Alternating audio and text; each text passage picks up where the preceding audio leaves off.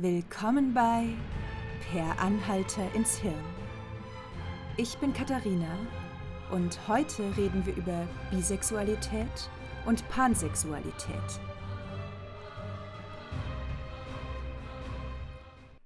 Puh, also die Vorbereitung zu dieser Folge war ein Ritt für sich.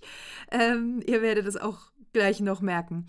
Äh, man könnte auch sagen, das Thema der heutigen Folge ist da habe ich eine Studie zu.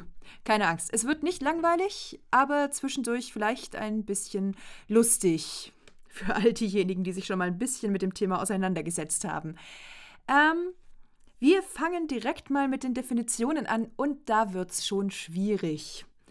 Also die häufigsten Definitionen, also die, die ich persönlich bisher am häufigsten gehört habe, ist ähm, Bisexualität ist eine eigenständige sexuelle Orientierung, also keine Kombination aus Hetero- und Homosexualität, sondern eine eigenständige sexuelle Orientierung. Und bisexuelle Menschen fühlen sich zu zwei oder mehr Geschlechtern sexuell hingezogen. Auf der anderen Seite haben wir die Pansexualität, die beschreibt das sexuelle Hingezogenfühlen zum Menschen ohne auf Geschlecht zu achten oder eine Vorauswahl bezüglich dem Geschlecht zu treffen. Dann gibt es noch die Omnisexualität, die definiert wird als das sexuelle Hingezogenfühlen zu zwei oder mehr Geschlechtern, wobei aber mindestens ein Geschlecht bevorzugt wird. Also man nimmt Geschlechter wahr und bevorzugt eben ein oder zwei oder drei bestimmte ähm, vor den anderen Geschlechtern, die es halt auch noch so gibt. So, jetzt wird es aber schon schwierig.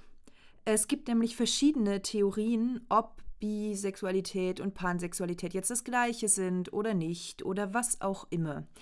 Also, zum einen äh, gibt es die Definition der Bisexualität als Bi+. Bisexualität als Umbrella-Term, also als Regenschirmbegriff, der alle Nicht-Monosexualitäten unter einem Schirm vereint. Also Nicht-Monosexualitäten sind dann eben alle Sexualitäten, die sich nur auf ein einziges Geschlecht beziehen. Also Heterosexualität zum Beispiel oder Homosexualität wären jetzt wohl die bekanntesten. Vielleicht erinnert ihr euch ja an die Kinsey-Skala aus der Homosexualitätsfolge der hatte ja dieses Spektrum von hetero über Bisexualität bis hin zu Homosexualität. Und da wird eben Bisexualität eben als dieser Schirmbegriff verwendet, einfach weil es da die anderen Begriffe auch noch nicht gab zu der Zeit. Ähm, also eine eigenständige Sexualität, die zwischen Homo- und Heterosexualität liegt. Dieses B-Plus-Spektrum wird auch in den meisten Studien, die ich heute habe, verwendet, einfach weil die Studiengröße so klein war, dass es auch nicht möglich war, noch unter Bisexualität, Pansexualität, Omnisexualität und weiteren Nicht-Monosexualitäten zu unterscheiden. Das Problem mit der B-Plus-Spektrum-Definition ist aber, dass dabei manche Unterschiede zwischen den Sexualitäten einfach übersehen werden. Zum Beispiel verschiedene Stigma-Erfahrungen. Also Menschen, die sich als pansexuell definieren, haben mit anderen Stigmata zu kämpfen als Menschen, die sich als bisexuell definieren.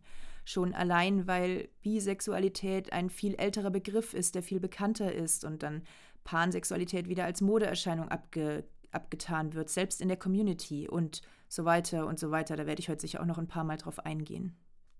Und da kommen wir tatsächlich schon zur ersten Studie. Ich habe nämlich eine Studie gefunden, die hieß Defining Bisexuality, Young Bisexual and Pansexual People's Voices von 2017, also sinngemäß äh, die Definition von Bisexualität, die Stimmen junger bisexueller und pansexueller Menschen.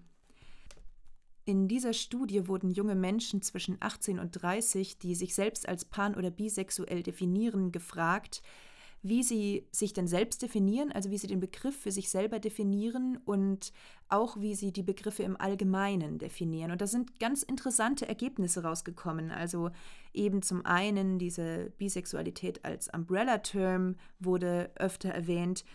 Dann gab es auch noch die Definition der Bisexualität als Verhalten, Attraktion und Begehren. Das wird auch später in den anderen Studien, die ich habe, nochmal vorkommen. Hier wird das folgendermaßen definiert. Bisexuell ist, wer sexuelle und/oder romantische Verhältnisse zu Menschen verschiedener Geschlechter hat oder hatte. Diese Definition hat aber ein riesiges Problem, nämlich Verhalten ist nicht gleich Orientierung. Also jemand, der hetero ist, aber noch nie Sex hatte, der ist ja nicht gleich asexuell. Umgekehrt gibt es ja auch durchaus Asexuelle, die Sex haben. Jemand, der bi ist, aber vielleicht in seiner ersten Beziehung oder meinetwegen auch in der fünften, aber immer mit demselben Geschlecht, ist ja deswegen nicht gleich hetero oder homosexuell. Er kann sich ja oder sie kann sich ja immer noch zu anderen Geschlechtern hingezogen fühlen. Nur weil eben zufällig vielleicht die erste Person oder die ersten fünf Personen, mit denen man was hatte, zufällig alle dem gleichen Geschlecht angehören, sagt das ja nichts darüber aus, wen du attraktiv findest. Es gibt ja durchaus auch Menschen in der zum Beispiel Sexarbeiterinnenbranche, die vielleicht hetero sind, aber doch auch mal was mit dem eigenen Geschlecht anfangen, einfach weil sich's verkauft oder einfach weil sie damit eben ihr Geld verdienen können und weil sie da so offen sind, dass ihnen das jetzt nichts ausmacht, platt gesagt. Privat würden diese Menschen aber vielleicht mit dem eigenen Geschlecht nie was anfangen. Deswegen sie als bisexuell zu bezeichnen, ist vielleicht auch ein bisschen schwierig, denn Label sind ja immer noch eine sehr persönliche Entscheidung. Eine weitere Definition, die ich als eher schwierig empfinde, ist die binär-nicht-binäre Definition. Die besagt, dass bisexuelle Menschen sich ausschließlich auf die binären Geschlechter konzentrieren, also weiblich und männlich, während Pansexualität auch nicht-binäre Geschlechter mit einbezieht. Und das, also abgesehen davon, dass ich diese Definition nur sehr selten höre und dann fast immer im Kontext, dass man bisexuellen Menschen ein Exklusi eine Exklusivität vorwerfen will, also dass sie Transpersonen ausschließen aus ihrer sexuellen Orientierung, beißt sich diese Definition ja auch sehr mit zwei oder mehr Geschlechtern, denn ein binäres Geschlechtssystem, wie der Name schon sagt, beschränkt sich ja auf zwei Geschlechter. Das heißt, zwei oder mehr Geschlechter wäre in einem binären Geschlechtssystem schon gar nicht möglich. Abgesehen davon sind ja Trans Personen auch oft in einem binären Geschlechtssystem, also transweiblich oder transmännlich, ist ja immer noch weiblich oder männlich. Nur eben mit dem Zusatz trans. Das ändert ja aber nichts daran, dass diese Menschen, also eine Transfrau eben weiblich ist und dass ein Transmann eben männlich ist. Das ist immer noch ein binäres Geschlechtssystem. Die einzigen, die nicht in diesem binären Geschlechtssystem sind, sind eben nicht-binäre Menschen. Und die werden durch das zwei oder mehr schon mit eingeschlossen. Also diese Definition habe ich so in der freien Wildbahn noch nie gehört, eben nur in Kommentarspalten im Internet. Kommen wir jetzt aber nochmal zurück zu der Studie über Selbstdefinition und den Teilnehmerinnen. Hier waren 20 männliche, 32 weibliche, sieben nicht-binäre Personen beteiligt und eine Person, die ihr Geschlecht nicht angeben wollte. Die ProbandInnen füllten dann so Fragebögen mit Ja-Nein-Fragen aus, wo dann so Sachen standen wie: Bisexuell ist jemand, der romantisch an zwei oder mehr Geschlechtern interessiert ist. Bisexuell ist jemand, der sexuell an zwei oder mehr Geschlechtern interessiert ist. Jemand, der romantische Beziehungen zu zwei oder mehr Geschlechtern hatte. Jemand, der sexuelle Beziehungen zu zwei oder mehr Geschlechtern hatte. Jemand, der sich mit zwei oder mehr Geschlechtern eine romantische Beziehung vorstellen könnte oder eine sexuelle Beziehung eben vorstellen könnte. Das waren zum Beispiel so ein Ausschnitt aus diesen Fragen. Und dann gab es noch die Möglichkeit, frei zu schreiben, also in quasi leeres Kästchen reinzuschreiben, wie man das Ganze definiert.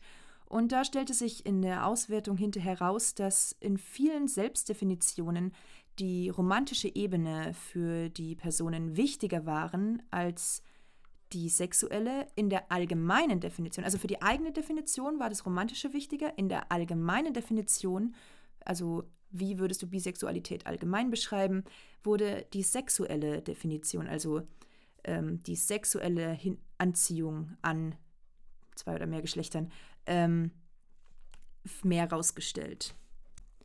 Eine kleine Mehrheit verwendete die binäre Definition, also zwei Geschlechter, nicht zwei oder mehr Geschlechter.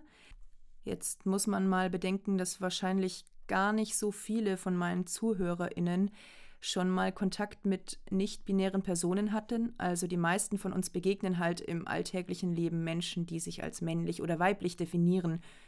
Es ist halt einfach der Großteil der Menschen, schon rein statistisch gesehen. Äh, es gab aber trotzdem eine signifikante Menge an ProbandInnen, die die nicht-binäre Definition, also zwei oder mehr Geschlechter, benutzte. Einige erwähnten tatsächlich auch, dass sie ihre Definition ein bisschen anpassen, je nachdem, mit wem sie gerade sprechen. Also wenn man mit jemandem aus der Community spricht, der vielleicht selber auch nicht-binäre Menschen kennt, vielleicht auch selbst nicht-binär ist, dann verwenden sie eben eine, eine allumfassendere Definition und eben auch eine etwas, ich sage jetzt mal, kompliziertere Definition. Wenn sie mit, ich sage jetzt mal, der Oma beim Grillen sprechen, dann wird das Ganze eben vereinfacht, einfach um nicht noch mehr erklären zu müssen, weil es eben für viele Menschen schon dieser Sprung schwierig ist. Oder ist jemand bisexuell? Da, da muss man erstmal das verstehen, bevor man dann auf eine ganz neue Ebene gehen kann mit, es gibt übrigens auch noch nicht-binäre Menschen. Es ist ja für viele Menschen alles noch sehr weit weg und sehr ungreifbar. Interessanterweise gab es in den Selbstdefinitionen nach der Auswertung keinen signifikanten Unterschied zwischen Pan- oder Bisexualität. Also da waren die Übergänge eher fließend und es ging generell in den Definitionen eher um die Attraktion gegenüber den Individuen und nicht gegenüber einem bestimmten Geschlecht.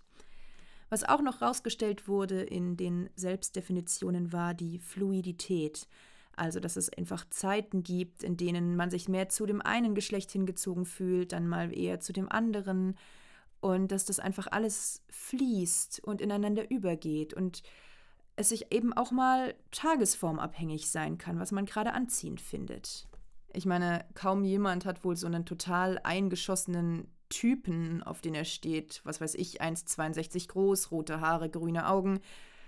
Das ändert sich ja. Mal findet man das attraktiv, mal was anderes und ganz oft hat es ja eben auch einfach mit der Person zu tun wen du attraktiv findest. Man sagt ja, Charakter macht schön und ich habe das schon oft erlebt, es ist wirklich so. Ein Zitat einer Selbstdefinition in dieser Studie fand ich sehr schön und das habe ich einfach mal übersetzt und hiermit aufgenommen. Da sagte jemand, für mich ist es die ultimative sexuelle Freiheit. Wenn ich will, kann ich Männer, Frauen, nicht-binäre Menschen daten, ohne meine persönliche sexuelle Identität in Frage stellen zu müssen. Ich kann lieben, wen ich will. Und das fand ich sehr schön, einfach weil es so deutlich macht, wie unwichtig das Geschlecht sein kann, wenn man sich da erstmal von frei gemacht hat, wenn man nicht mehr denkt, oh nee, hm, aber dich kann ich nicht attraktiv finden, du bist leider weiblich, ähm, sondern dass es einfach darum gar nicht mehr geht, wenn man bisexuell oder pansexuell ist und einfach diese Geschlechter gar nicht sieht, dann kann man sich auf ganz andere Dinge konzentrieren, weil man sich da keine Gedanken mehr drüber machen muss. Funktioniert natürlich nicht bei jedem, wenn du hetero oder homosexuell bist und das einfach für das jeweils entsprechende andere Geschlecht nicht empfindest, ja, dann ist es halt so. Daran kannst jetzt auch nichts ändern. Das Thema hatten wir ja schon. Also, wie ist es jetzt? Sind jetzt Bi, Pan und Omnisexualität das gleiche? Oder gibt es da irgendwie einen Überbegriff? Oder sind es alle eigenständige Sexualitäten? Naja, Label sind kompliziert im Endeffekt kannst ja sowieso nur du selber wissen, wie du dich fühlst. Und im Endeffekt gibt es vielleicht eine Menge Menschen, die so ähnlich fühlen wie du, aber wohl kaum jemanden, der ganz exakt das Gleiche fühlt. Deswegen ist es im Endeffekt auch deine Sache, wie du dich definierst. Und normalerweise wird das auch in der Community anerkannt oder also zumindest in der Community und eigentlich ja mittlerweile auch Gott sei Dank relativ weit verbreitet in der Gesellschaft. Es gibt da so ein paar Vorurteile, die wahrscheinlich alle bisexuellen Menschen schon mal gehört haben. Und der Vollständigkeit halber will ich die hier einfach mal kurz aufzählen für all diejenigen, die davon nicht betroffen sind und denen das vielleicht gar nicht klar ist, dass das Vorurteile sind. Was man immer wieder gern mal hört, ist, bisexuelle, pansexuelle Menschen sind gar keinem Stigma, gar keiner Diskriminierung ausgesetzt. Bleibt dran, das erledigt sich gleich von ganz alleine auch immer wieder schön ist, es gibt gar keine bisexuellen Menschen. Also mal statistisch gesprochen ist Bisexualität die größte Gruppe in LGBTQIA. Dann das ewige Thema nicht hetero genug, nicht schwul oder lesbisch genug. Also man wird generell als bisexueller Mensch als monosexuell wahrgenommen. Wenn jetzt Clara, die hypothetische Clara, in einer Beziehung mit einem Mann ist, wird ihr gesagt, ach, ist sie denn wirklich LGBT oder ist sie in Wahrheit hetero? Wenn jetzt Clara aber in Beziehung mit einer Frau ist, dann wird sie durch die heteronormative Gesellschaft ausgeschlossen. Also LGBTQIA-Menschen erleben ja auch in den westlichen Ländern immer noch Diskriminierung von den ganzen anderen Ländern, also in denen zum Beispiel Homosexualität immer noch unter Strafe steht, fangen wir jetzt hier gar nicht erst an. Aber da erlebt sie ja schon Diskriminierung, ganz abgesehen davon, dass ihr dann auch gesagt wird, ja, da, das war doch aber Zeit, oder? Also du warst ja nie hetero, oder? In Wahrheit bist du doch lesbisch. Also, wie man es dreht und wendet, sobald man in einer festen, stabilen Beziehung ist, als bisexueller Mensch, hat man es irgendwie falsch gemacht, in Anführungsstrichen. Natürlich nicht falsch gemacht, aber wird man sofort in so eine Schublade gesteckt, in die man einfach nicht reingehört. Du wirst ja nicht auf einmal heterosexuell, nur weil du jetzt mit einem Mann in der Beziehung bist, sondern angezogen fühlst du dich ja immer noch von anderen Menschen, auch von Frauen oder anderen Geschlechtern. Du bist jetzt nur eben mit dieser einen Person in einer festen, stabilen Beziehung. Ist doch schön für dich. Ich freue mich. Dann die guten alten Geschlechterklischees. Alle Frauen wollen nur ein bisschen rumexperimentieren, alle Frauen sind ein bisschen bi und alle Männer, alle bisexuellen Männer sind in Wahrheit schwul. Ach ja, eine Freundin von mir hat das sehr schön zusammengefasst mit Da sieht man mal wieder, wie tief das Patriarchat sitzt. Denn anscheinend ist es für das Patriarchat, also für, für diese patriarchalen Denkstrukturen, nicht möglich, aus dem Denken rauszukommen, alles dreht sich um den Mann. Als bisexuelle Frau stehst du ja eigentlich auf Männer, Du experimentierst auch mal mit Frauen, aber eigentlich stehst du ja auf Männer. Achtung, Sarkasmus. Und bei bisexuellen Männern stehst du ja eigentlich auf Männer. Du hast es vielleicht auch mal mit einer Frau probiert, aber eigentlich stehst du doch auf Männer oder gibst doch zu. Also wenn du als Mann nicht das Klischee erfüllst von du rennst jedem Rock hinterher, na ja, dann stehst du wohl auf Männer. Und wenn du dann vielleicht noch sagst, nee, aber auf dich stehe ich nicht, weil dich finde ich einfach gar nicht attraktiv, dann sind die Leute beleidigt. Also klar, das ist jetzt hier ein bisschen überspitzt formuliert, aber es ist schon ein bisschen so, dieses Denken da. Und ganz ehrlich, alles, was mir dazu einfällt, ist, uff. Aber weiter im Text. Das nächste Klischee ist, dass alle bisexuellen Menschen polygam sind weil eine Beziehung würde ihnen ja niemals reichen. Also wenn Clara jetzt in ihrer hypothetischen Beziehung mit Karl ist, dann kann ihr das ja nicht reichen, weil Karl hat eben nur ein Geschlecht und Clara steht ja aber auf zwei oder mehr Geschlechter, also braucht sie, um glücklich zu werden, immer noch mindestens eine weitere Beziehung. Also jetzt mein kleines Gedankenexperiment. Ich gehe jetzt mal davon aus, dass du, die Person, die mir hier gerade zuhört, monogam ist oder sich für eine monogame Beziehung entschieden hat. Also dass du mit einem Partner oder einer Partnerin zusammen bist und glücklich bist oder vielleicht Single bist, aber generell immer nur eine Beziehung gleichzeitig führst. Hörst du dann spontan auf, alle anderen Menschen attraktiv zu finden? Also jetzt mal angenommen, dass Clara und Karl glücklich in der Beziehung sind, dann kann Karl, der jetzt mal in meinem hypothetischen Beispiel hetero ist, doch trotzdem auch noch andere Frauen attraktiv finden. Es gibt ja einen riesigen Unterschied zwischen ja, sieht gut aus, aber ich liebe meine Freundin und die würde ich niemals betrügen. Und einer polygamen Beziehung, das sind himmelweite Unterschiede. Und ich glaube, Kaum jemand mutiert zu selektiver Asexualität, nur weil er jetzt in einer Beziehung steckt und findet nur noch diese eine Person attraktiv und nur diese eine Person ganz alleine. Also, das glaubt ihr doch selber nicht. Und ob ihr jetzt Menschen von einem oder mehreren Geschlechtern attraktiv findet, ändert ja an dieser liebenden und festen Beziehung nichts. Und dieses Klischee ist ein schönes Beispiel für die Fetischisierung von bisexuellen Menschen weil doch viele Menschen ja mal den Wunsch nach einem Dreier zumindest gedanklich durchgespielt haben und naja, für so eine Hetero-Beziehung ist es natürlich am einfachsten, einen Dreier mit einer bisexuellen Person durchzuführen. Das ist für alle Beteiligten, Beteiligten wahrscheinlich am einfachsten. Also sucht man entweder bewusst nach jemandem, der da, ich sag jetzt mal, mitmacht und landet natürlich dann eben bei den bisexuellen Menschen, die da auch offen für sind. Oder man redet sich einfach ein, um sein eigenes, ich sag jetzt mal, Gewissen zu erleichtern, also um seine eigenen Gedankengänge irgendwie zu erklären, dass einfach alle bisexuellen Menschen bereit sind zu teilen oder bereit sind, Sex mit mehr als einem anderen Menschen zu haben. Oder dass sie einfach alle untreu sind.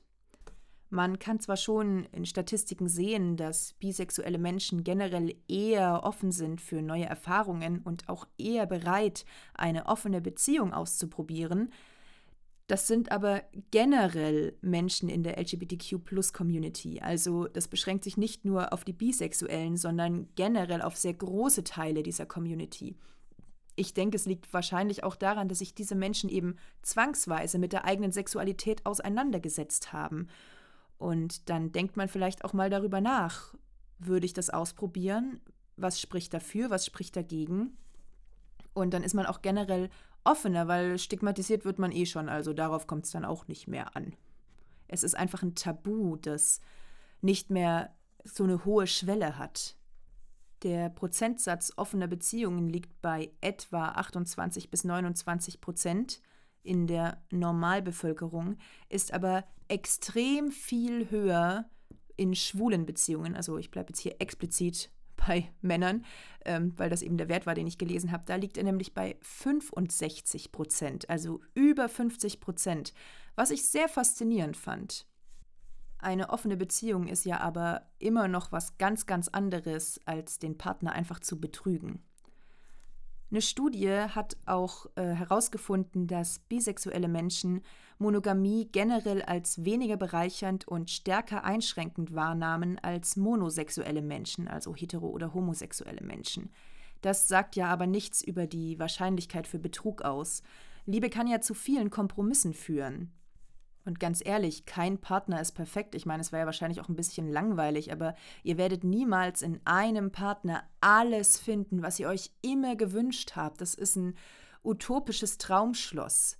Also irgendwas gibt es immer, was anders sein könnte, was in Anführungsstrichen besser sein könnte. Deswegen betrügt man ja den Partner nicht gleich. Eine Längsschnittstudie habe ich auch noch gefunden, also eine Langzeitstudie mit bisexuellen Frauen, die besagte Frauen zehn Jahre lang begleitet hat. Und am Ende dieser Studie waren 89 Prozent in glücklichen, monogamen Langzeitbeziehungen. So viel also zum Thema Betrügen und offenen Beziehungen. Äh, die Forschung zeigt generell, dass wenn eine monogame Beziehung für die Personen nicht in Frage kommt, dann eben eine offene Beziehung verhandelt wird.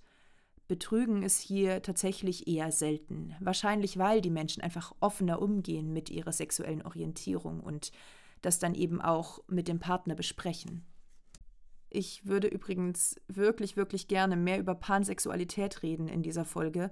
Ich wollte eigentlich auch zwei eigenständige Folgen machen, also eine über Bisexualität und eine über Pansexualität, aber es gibt einfach keine Forschung und ich hätte einfach gar kein Material für die Pansexualitätsfolge. Und ich finde es sehr, sehr traurig, aber das kann ich jetzt leider gerade jetzt hier von meiner Warte aus auch nicht ändern. Kommen wir jetzt aber mal zu den Studien, die ich gefunden habe und fangen einfach direkt an mit einer Studie über bisexuelle Männer, die etwas Weltbewegendes herausgefunden hat. Bisexuelle Männer gibt es wirklich.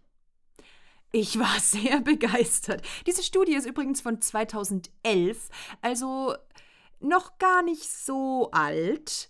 Und also die Vor... Äh, puh, da war eine Menge los. Ich habe viel gelacht, muss ich schon zugeben. Also man merkt, dass Wissenschaft nicht immer so ganz auf der Höhe der Zeit ist. Die hängen da manchmal ein bisschen hinterher. Vor allem wenn es um sexuelle Orientierung geht. Aber kommen wir mal zum Theorieteil, also dem Teil, in dem geschaut wird, ganz am Anfang der Studie, was wissen wir schon über das Thema und wo setzen wir eigentlich an. Und da steht Originalzitat.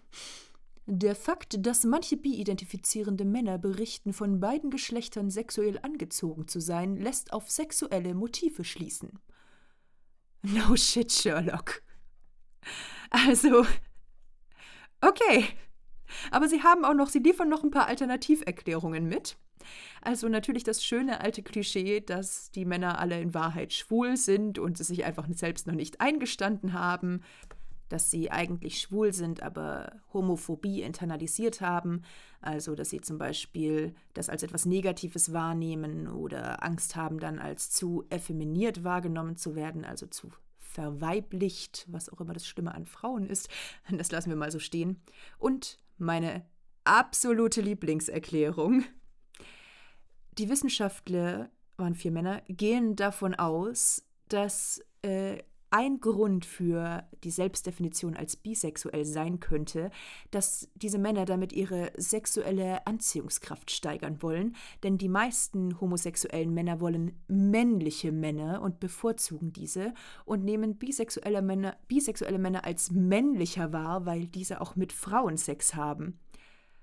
Und also, da ist da ist so viel falsch in dieser Erklärung. Ich weiß gar nicht, wo ich anfangen soll.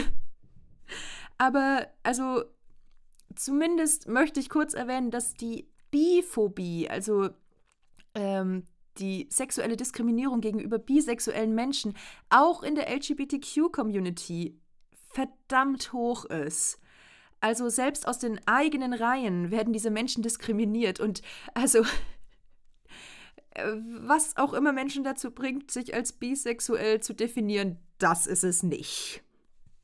Mal ganz abgesehen davon, dass das wieder so ein heteronormatives Narrativ ist, dass du nur dann männlich bist, wenn du mit Frauen schläfst. Das, äh, ja, lass ich mal so stehen. Nächste Erklärung. Bisexuelle Männer, haben Erfahrungen mit beiden Geschlechtern, weil sie einfach offener für Erfahrungen sind. Also es gibt ja diese Charakterskala Offenheit. Ähm, und da gibt es bestimmt manche, die durchaus bereit sind, mal auch mal mit was anderem rumzuexperimentieren, einfach weil sie offen sind für Erfahrungen. Aber ich glaube, so ein bisschen eine Veranlagung zur Bisexualität muss da schon vorhanden sein, sonst könnte es körperlich nämlich schwierig werden. Wenn du gerade jetzt als Mann, ne, wenn du jetzt das, sag jetzt mal, wenn du hetero bist und du nimmst das männliche Geschlecht einfach als sexuell überhaupt nicht anziehend wahr, dann da bewegt sich nicht so viel. Das könnte schwierig werden.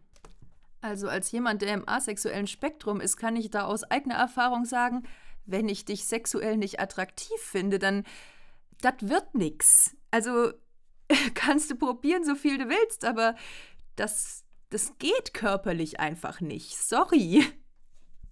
Next one.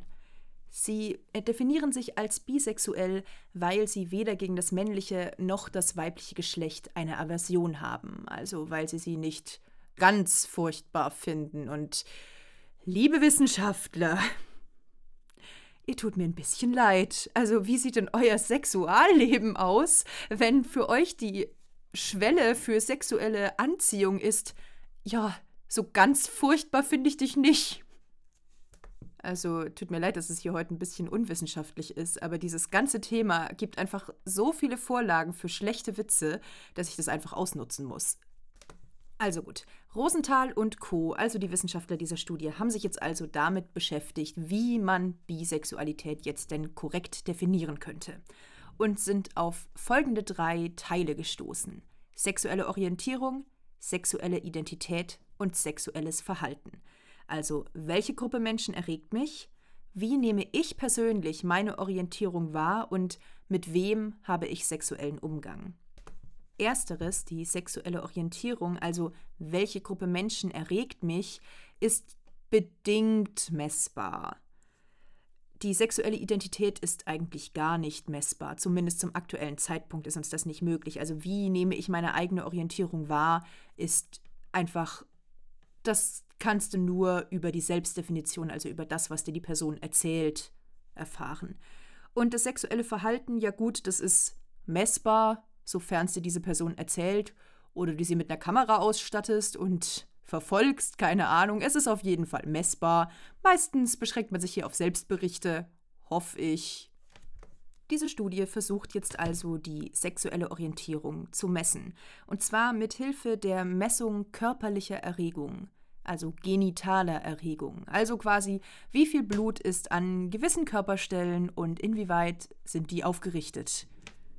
Dazu wurden die Herren in einen Raum geführt, haben eine Anweisung bekommen, wie sie die Gerätschaften da anzulegen haben und wurden dann alleine gelassen. Sie haben sich dann selbst so eine Manschette um den Penis gelegt, also um den Schaft, die dann eben messen sollte, wie stark die jeweilige Erregung ist. Und ich habe da so eine sehr merkwürdige Vorstellung, wie da so die armen Probanden in einem kahlen Raum sitzen, nur mit einem Bildschirm und dieser Manschette um den Penis und halt da irgendwie so komplett nackt. Also ich stelle mir das super weird, eine super weirde Situation vor. Und zu wissen, irgendjemand sitzt da gerade und schaut sich an, wie stark dein Penis gerade erregt ist. Also ja, es, es, es ist wahrscheinlich eine ziemlich merkwürdige Situation gewesen. Aber wir haben belastbare Daten.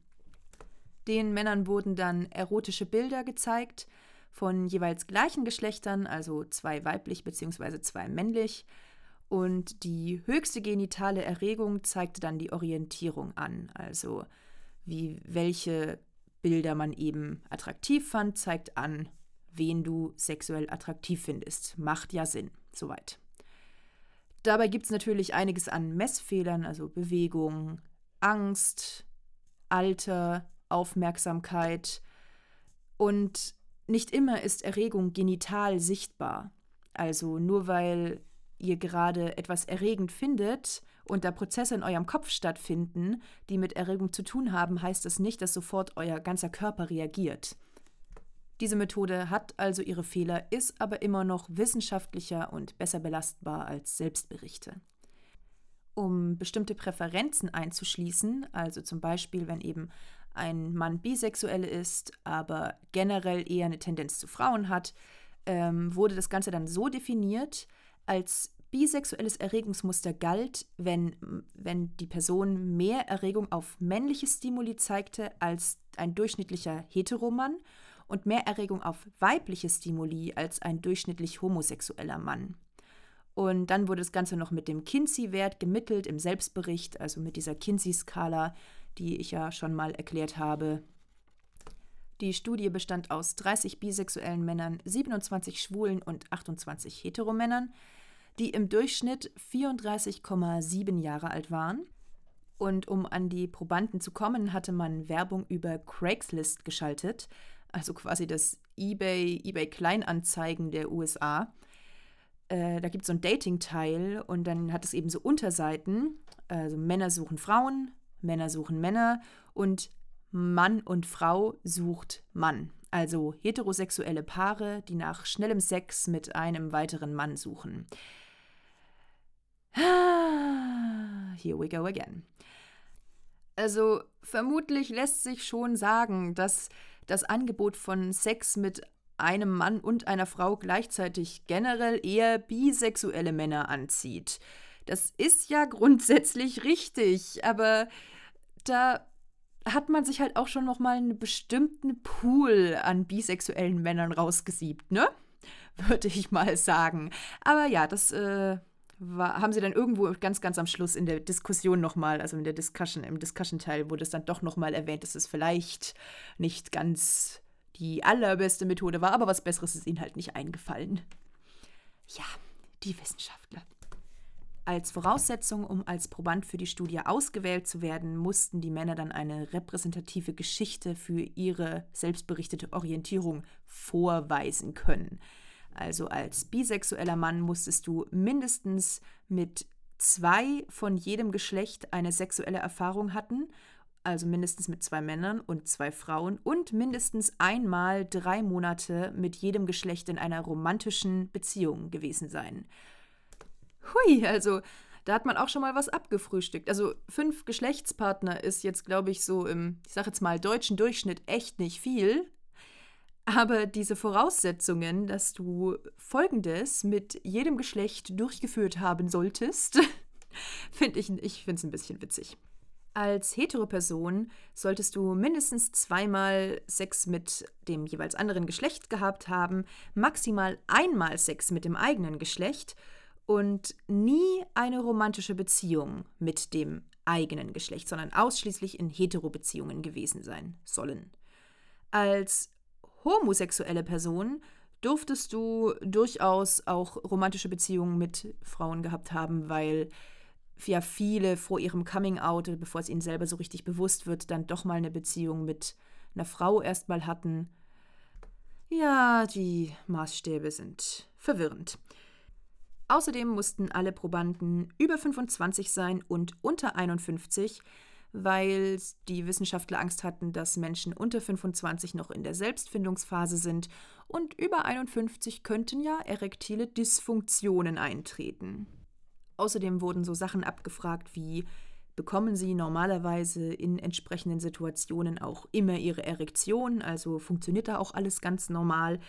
Und es wurde abgefragt, ob die Probanden zumindest ansatzweise Pornografie interessant finden, weil wenn halt jemand sich für Pornografie so gar nicht interessiert, ja, dann sind halt pornografische Bilder für diese Person uninteressant und das macht dann halt die Studiendurchführung ein bisschen schwierig.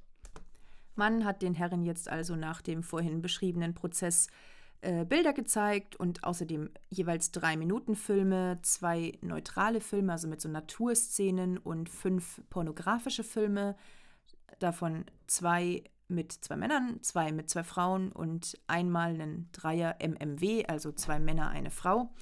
Mit Hilfe dieser Manschette wurde dann der Penisumfang gemessen und außerdem mussten die Männer noch angeben, wie sie selber, als wie erregend sie das selber empfunden haben. Und wenn die Erregung von über 2 mm Umfang messbar war, dann musste hinterher wieder gewartet werden, bis man wieder bei Baseline ist, also den, ich sag jetzt mal, unerregten Normalzustand. Dafür mussten sie dann so Aufgaben erledigen wie rückwärts zählen und tief atmen. Ja, und so kam man dann zum weltbewegenden Ergebnis. Im Schnitt haben bisexuelle Männer häufiger bitypische Erregungsmuster als monosexuelle Probanden. Irre, oder? Es gibt ja aber auch noch bisexuelle Frauen. Deren Existenz wird in der Wissenschaft anscheinend nicht ganz so angezweifelt, denn da haben sie gleich einen Sprung weitergemacht äh, zur Studie Neuronale Korrelationen sexueller Orientierung in hetero-, bi- und homosexuellen Frauen von Safron et al. Ähm, hier haben auch wieder die vier Herren von vorhin mitgewirkt, aber nicht nur, hier gibt es noch ein paar mehr und hier sind auch tatsächlich Frauen beteiligt an dieser Studie, also Wissenschaftlerinnen.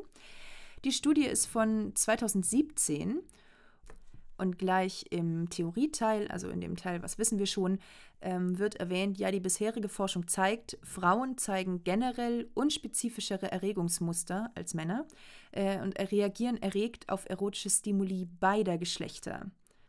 Man hat anscheinend auch schon versucht, das ähnlich wie in der Studie vorher zu messen, die Erregung, mit einem Messinstrument oder einer Messmethode namens vaginaler Photoplethysmographie. Dabei wird gemessen, wie viel Blut in den Vaginalwänden ist. Also ist quasi das Äquivalent zu der Studie vorhin, aber das ist eine derart niedrige Korrelation, also die Korrelation zwischen der Messung und dem Selbstbericht sind nur 0,26 wenn ihr euch mit Korrelationen nicht auskennt, es ist einfach wenig, sehr wenig, vor allem für eine wissenschaftliche Messmethode. Deswegen ist, hat sich das nicht so durchgesetzt. Und in dieser Studie zeigte sich, dass lesbische Frauen viel kategorienspezifischer sind als hetero- oder bisexuelle Frauen. Immer noch weniger als Männer. Also auch lesbische Frauen sind tendenziell von Männern in Pornos eher erregt als Heteromänner, aber immer noch sehr, sehr, sehr viel weniger als Bi- oder Hetero-Frauen. Also Hetero-Frauen sind da relativ offen, was das angeht. Also es gibt durchaus auch viele Hetero-Frauen, die Lesben-Pornos anziehend finden. Das war jetzt etwas unwissenschaftlich ausgedrückt, aber das sind im Grunde die wissenschaftlichen Erkenntnisse. Äh, die Theorie dazu ist, dass Frauen eine größere erotische Plastizität als Männer haben, also dass ihre Sexualität viel fluider ist. Inwieweit das jetzt stimmt, habe ich, also ich habe dazu auch nicht viel gefunden. Meine persönliche Theorie ist, dass uns Frauen Homoerotik einfach auch viel weniger aberzogen wird. Also es wird viel weniger stigmatisiert. Schwul ist halt auch in unserer Gesellschaft leider immer noch ein Schimpfwort, während es lesbisch irgendwie nicht ganz so weit gebracht hat. Klar, das wird schon auch manchmal verwendet, aber es ist doch viel weniger stigmatisiert für Frauen oder gerade für junge Mädchen. Wenn ich mich da so an meine Jugendzeit erinnere und an so einschlägige Zeitschriften wie Bravo Girl und Popcorn, da wurde ja eigentlich schon fast gesagt, ja, es ist voll normal, probier doch unbedingt mal rum. Also ist ja okay, probiert gerne rum. Ähm, aber für Jungs würde das halt, glaube ich, in keiner Zeitschrift stehen. Nie, nie, niemals. Außerdem könnte ich mir durchaus vorstellen, dass für viele weniger die DarstellerInnen in diesen Filmen erregend sind und vielmehr das Dargestellte, also dass der, der Akt viel erregender ist als die Personen, die ihn durchführen. In dieser Studie hat man jetzt also mit dem fMRI, also mit dem funktionalen Magnetresonanztomographen gemessen, inwieweit das Belohnungssystem beim Schauen pornografischer Bilder aktiv ist. Das ist das sogenannte ventrale Striatum, auf das man sich da konzentriert hat, eine dopaminsensitive Gegend. Also für die Laien unter euch, merkt euch einfach Belohnungssystem. Damit könnt ihr, glaube ich, am ehesten was anfangen. Man kann damit also messen, wie sehr etwas gewollt wird und wie sehr auch etwas sexuell gewollt wird. Das ventrale Striatum wird da eben gerade auch mit sexuellem in Verbindung gebracht. Der ganze Versuchsaufbau war jetzt ähnlich wie in der Studie vorhin, also auch ähnlich viele Leute. 26 hetero Frauen, 26 bisexuelle Frauen, 24 lesbische Frauen. Kriterien sahen ähnlich aus. Alter war circa 29,5. Und auch sie wurden, ihnen wurden jetzt Bilder gezeigt. Bilder von Frauen, Männern oder gleichgeschlechtlichen Pärchen in sexuellem Kontakt und in deutlich erotischen Posen und mit einem Knopf mussten die Damen im MRT dann zeigen, wie gut ihnen das Bild gefällt oder eben nicht gefällt. In so einem MRT darf man sich nicht so viel bewegen, weil sonst sieht man auf den Bildern nicht mehr viel. Deswegen viel mehr als Knopfdrücken war da nicht. Videos gab es auch wieder. Auch wieder die Landschaftsvideos als neutrale Stimuli, also um zu gucken, was tut sich da im Gehirn, wenn sich auf dem Bildschirm nichts tut. Und die Ergebnisse waren folgende. Lesbische Frauen bevorzugten weibliche Stimuli. Wow. Bisexuelle Frauen haben signifikant stärker auf weibliche Videostimuli reagiert als hetero Frauen. Und im Ganzscan, also im Gesamtscan des Gehirns, haben hetero Frauen bei weiblichen Stimuli-Fotos wesentlich mehr Aktivität im Occipitallappen und im occipitotemporalen Kortex gezeigt. Der Occipitallappen, also der sogenannte Hinterhauptslappen, das ist ganz hinten bei euch am Kopf, äh, ist für visuelle Verarbeitung, Interpretation und Erkennen von Dingen zuständig. Und der occipitotemporale Kortex ist dabei vor allem für optische Muster und Identifikation von Wörtern oder Formen zuständig, also zum Beispiel beim Lesen. Hier war also Anscheinend, laut diesem Gehirnscan, war also die Aufmerksamkeit der Heterofrauen bei weiblichen Stimuli vor allem auf optischen Reizen, also zum Beispiel Gesichts- und Körpervergleiche. Gut, wenn ich jetzt andere Frauen sehe, dann vergleiche ich mich auch. Das ist, glaube ich, ein sehr normaler Prozess. Das überrascht mich jetzt also persönlich eher weniger. Bei den männlichen Videostimuli war dagegen der somatosensorische Kortex aktiv. Das ist das Areal des Gehirns, das uns quasi, also bei dem wir uns vorstellen können, wie sich was anfühlt. Also das klingt doch sehr hetero hier. Bei lesbischen Frauen waren generell nur stärkere Erregungsmuster bei weiblichen Stimuli erkennbar im Gesamtscan äh, unter anderem im visuellen Kortex im Parietallappen, also die, der für die Interpretation sensibler Infos aus der Körperperipherie, also alles unterhalb des Kopfes zuständig ist, und Sinne. Und im parahypokampalen Kortex, da ist das limbische System, also Emo Emotionen, Gefühle, Erkennen und Erinnern. Das klingt doch auch sehr passend irgendwie. Bei bisexuellen Frauen war irgendwie ganz viel los. Also bei männlichen Videostimuli unter anderem der supramarginale Gyrus, der für phonologische Prozesse ist, also das Hören zuständig ist und für emotionale Reaktionen. Dann der angulare Gyrus, der ist für Sprache, Zahlen, räumliche Orientierung, Gedächtnisinhalte abrufen und die sogenannte Theory of Mind zuständig. Das heißt, das in andere Personen hineinversetzen. Dann Posterior Cingulate, ich habe da leider keine deutsche Übersetzung für gefunden, der noch ein bisschen unerforscht ist, aber wahrscheinlich zuständig für das Abrufen von Gedächtnisinhalten, für die Salienz, also das Bewusstwerden von Emotionen und dabei sowohl für positive als auch negative Emotionen zuständig ist. Außerdem für innengerichtete Prozesse wie zum Beispiel die Erinnerung an persönliche Ereignisse, Planung und Tagträume. Ich habe gerade gesehen, ich rede schon ganz schön lange. Sorry dafür, aber das ziehe ich jetzt noch durch. Viel ist nicht mehr. Zusammenfassend lässt sich auf jeden Fall sagen, dass hetero-, bi- und homosexuelle Frauen Stimuli unterschiedlich wahrnehmen und auch unterschiedlich stark wahrnehmen. Die Aktivierungsmuster in bisexuellen Frauen, die sich deutlich von den monosexuellen Gruppen unterscheiden, lassen den Schluss zu, dass es sich um eine eigenständige Sexualität handelt, also nicht A plus B, also nicht hetero plus homo, sondern C, also eine ganz eigene Sexualität.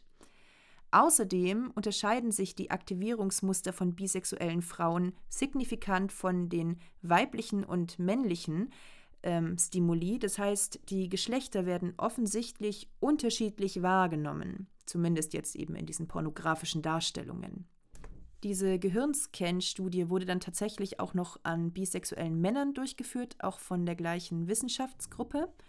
Und diese Studie zeigte dann, dass das Belohnungszentrum signifikant aktiver war bei bisexuellen Männern als bei monosexuellen Männern, wenn Videos des weniger aktivierenden Geschlechts gezeigt wurden. Also selbst bei einer Präferenz für weiblich hatten sie eben immer noch mehr Gehirnaktivität bei männlichen Stimuli als jetzt ein Heteromann.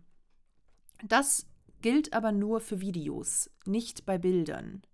Außerdem ist das Belohnungszentrum bei Bildern mit Frauen und Männern, also weiblich und männlichen Stimuli, signifikant ähnlicher aktiv als bei monosexuellen Männern. Gut, das ist jetzt auch wenig überraschend, dass jetzt eben ein Heteromann auf ein Bild, ein erotisches Bild von einem Mann weniger und anders reagiert als ein homosexueller Mann zum Beispiel. Die gemessene Präferenz, also die man mit dem Gehirnscan messen konnte, war auch mit dem Selbstbericht der Kinsey-Skala vorhersagbar. Also die meisten Männer, die meisten bisexuellen Männer in dieser Studie sagten selbst, dass sie sich erotisch eher, also immer noch eine Präferenz für Männer hatten, wenn sie auch sich trotzdem noch von Frauen angezogen fühlten. Und ähm, diese Präferenz war tatsächlich auch messbar.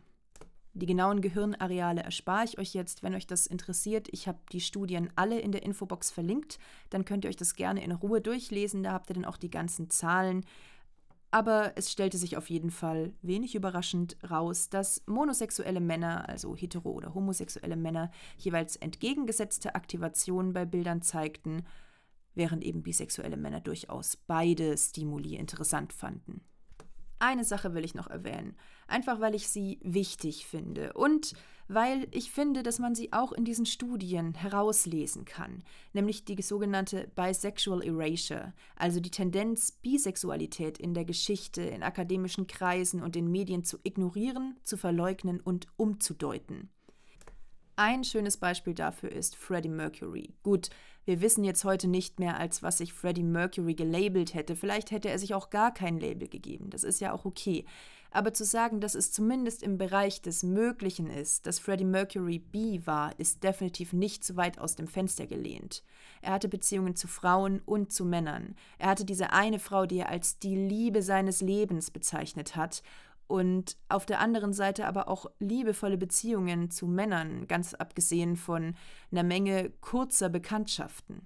Er hat sogar ein Lied geschrieben, Bicycle Race, das man problemlos so interpretieren kann, also wirklich ohne viel Aufwand, dass es ihn gestört hat, permanent in eine monosexuelle Box gesteckt zu werden. Also dass es, es sich eben weder als das eine noch als das andere definiert.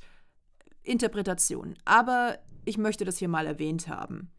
Und selbst in dem Film Bohemian Rhapsody über sein Leben kann man ihn problemlos als bi lesen, trotzdem wird er aber auch im Film als schwul bezeichnet. Und das ist einfach die Definition, die Schulbuchdefinition für Bisexual Erasure. Kenji Yoshino hat ein ganz spannendes Essay geschrieben mit dem Titel The Epistemic Contract of Bisexual Erasure, in dem er drei Punkte der bisexuellen Verleugnung nochmal beschreibt. Der erste ist, Sexualität wird unterdrückt. Von diesem Stigma sind alle Sexualitäten betroffen, also auch Homosexualität und sogar Heterosexualität. Das wird begründet mit einer Moralität und mit einem Schamempfinden und entspringt einer überhöhten Moralvorstellung, die alles Sexuelle als negativ und schlecht darstellen will.